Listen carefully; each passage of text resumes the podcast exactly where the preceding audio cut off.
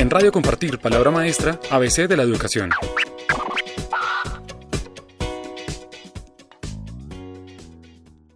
Radio Compartir Palabra Maestra les da la bienvenida a la franja ABC de la educación en Colombia. Se trata de una serie de programas que buscan brindar información esencial para comprender y dimensionar cómo está organizado el sistema educativo en Colombia.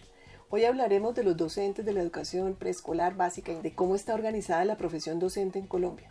Para esto nos acompaña María Elena Castillo, directora del Premio Compartir. Eh, María Elena, ¿cómo está regulada la profesión docente en el país? Hola Luz Amparo, em, te cuento que hasta el junio del 2002 eh, la carrera docente estaba regulada por el viejo estatuto, que es el decreto 2277 que desde el 79 no se ponía al día al respecto a la nueva realidad del país, digamos, todo lo que tiene que ver con los requerimientos de formación, desempeño, competencias y evaluación, y que, como sabemos, esto es lo que orienta el ingreso, la permanencia, el ascenso, el crecimiento eh, profesional y todo el tema de retiro del servicio de los educadores colombianos.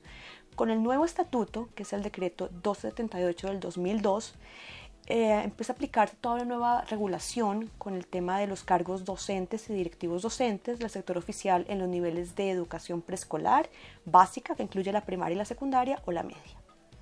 También em, con esta nueva norma, los profesionales de educación se consideran las personas que tienen título profesional en licenciado de educación, expedido por una institución de educación superior y también los profesionales con un título diferente, que estén legalmente habilitados para ejercer la fundación docente y los normalistas superiores.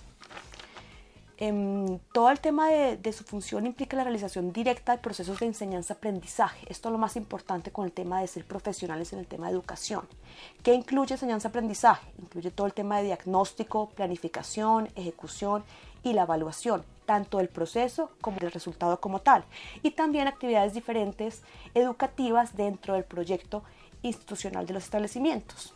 Incluye también todo lo que tiene que ver con actividades curriculares no electivas es decir, servicio de orientación estudiantil, atención a la comunidad, lo que tiene que ver con padres de los educandos, actividades de actualización, perfeccionamiento pedagógico, todo lo que tiene que ver con planeación y evaluación de la institución, otras actividades formativas, culturales, deportivas, contempladas todo esto dentro del PEI y las actividades de dirección, planeación, coordinación, evaluación, programación, todas actividades que tienen que ver con el proceso educativo como tal. Desde tu conocimiento, ¿quiénes pueden aspirar a ser docentes en Colombia? Pues justamente como hablábamos de la vigencia del decreto 278 del 2002, para ingresar al servicio estatal se requiere poseer un título de licenciado o profesional expedido por una institución de educación superior que esté debidamente reconocida por el Estado, o también tener el título de normalista superior para poder ejercer la docencia al nivel educativo teniendo en cuenta su área de conocimiento y de formación y claramente superar el concurso de méritos que se cite para tal fin es decir, entonces quienes posean un título de normalista superior expedido por la Escuela Normal Superior Reestructurada, expresamente autorizada por el Ministerio, es muy importante, pueden ejercer el tema de la docencia en educación primaria o educación preescolar, no otro tipo de docencia. También hay otras personas que no tienen el título expresamente de, licenciados que pueden también estar vinculadas al ministerio y se vincularían de forma provisional en servicio educativo. No tienen derecho a inscribirse en el escalafón docente. Esto realmente termina siendo ejercido en zonas de difícil acceso, en poblaciones especiales, en áreas de formación técnica o deficitarias. Desde el 2005 se pone en práctica la primera vez el concurso del ingreso al servicio educativo estatal. Realmente este concurso lo que busca es evaluar aptitudes, evaluar experiencia, competencias básicas, relaciones interpersonales y condiciones, teniendo justamente en cuenta los aspirantes que buscan ocupar em, puestos en la carrera docente. Entonces, en el 2005, como te comentaba, se adelantó el primer concurso.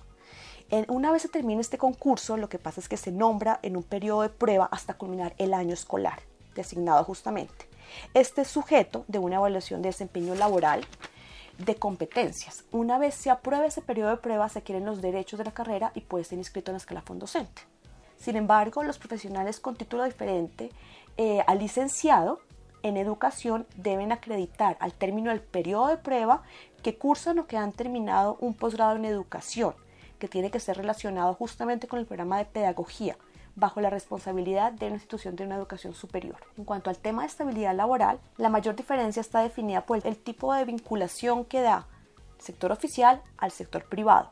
Es decir, en el sector eh, privado lo que pasa es que a veces se da una contratación eh, a un término fijo, que aproximadamente son unos 10 meses, lo que evita pues el pago de algunas obligaciones contractuales que se adquieren principalmente con el tema de la antigüedad. Esto termina eh, viéndose en alta rotación de los docentes entre las instituciones educativas, debido pues que aparte de esos centros privados no generan ellos un vínculo duradero. Contémosle a nuestros oyentes, María Elena, ¿qué es el escalafón docente que lo han mencionado ya en dos ocasiones?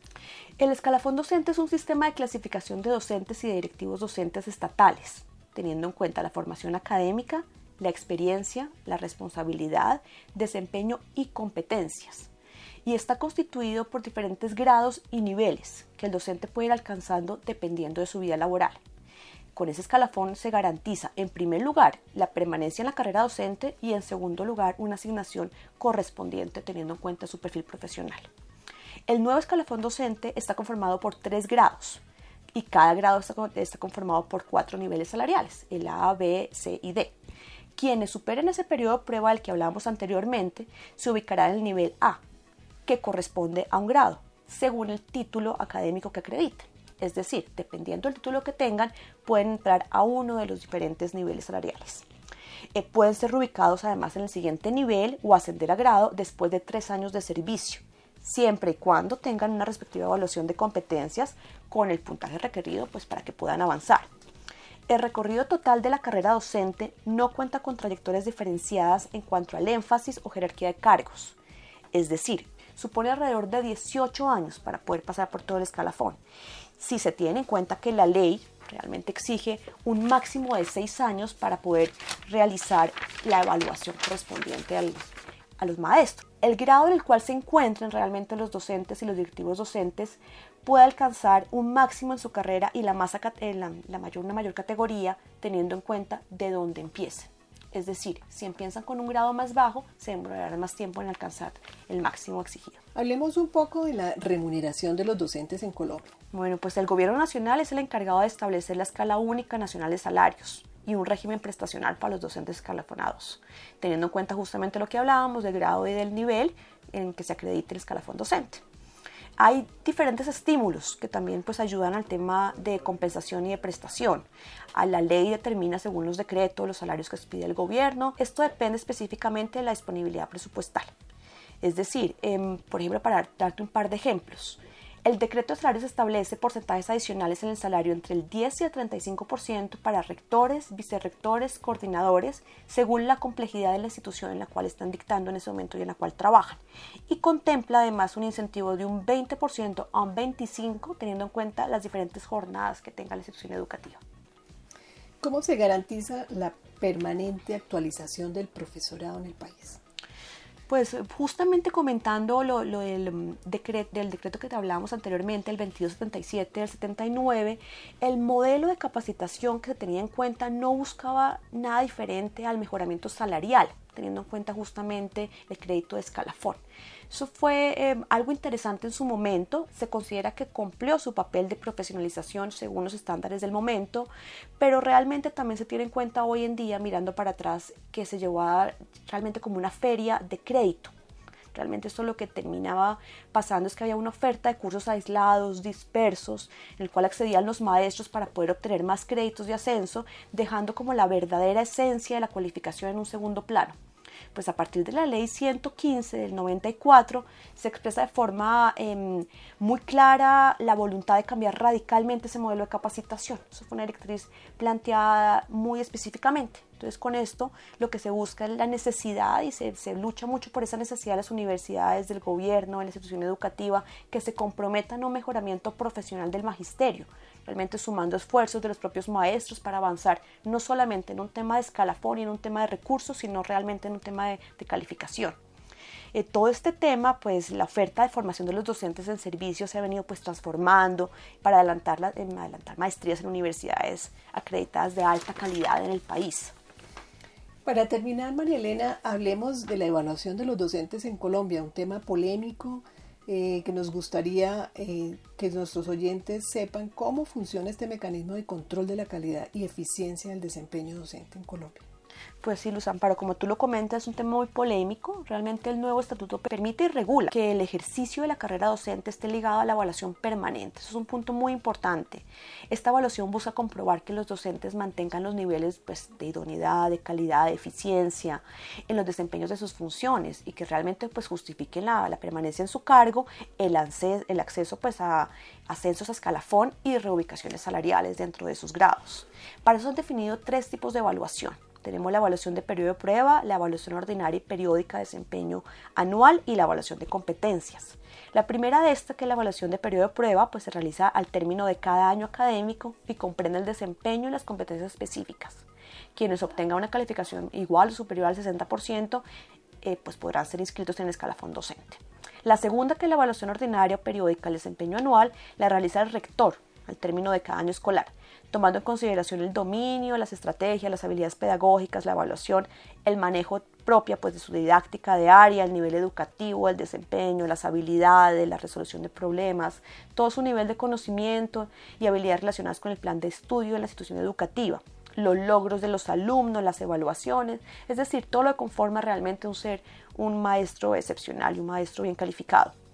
Y la evaluación de competencias, que es la tercera, se realiza, como comentamos anteriormente, según, según las disposiciones y decisiones de la entidad territorial, pero por lo menos cada seis años. Es voluntaria para aquellos docentes inscritos en el escalafón, pero pues el objetivo es eh, ascender de grado, cambiar de nivel y que permite pues una mayor valoración de las competencias de logro, acción, ayuda al servicio y las competencias cognitivas y de eficacia personal. un agradecimiento a María Elena Castillo directora del Premio Compartir, quien nos contó acerca de los docentes en Colombia, cómo está organizada la profesión. Muchas gracias. Gracias a ti. En Radio Compartir, palabra maestra, ABC de la educación.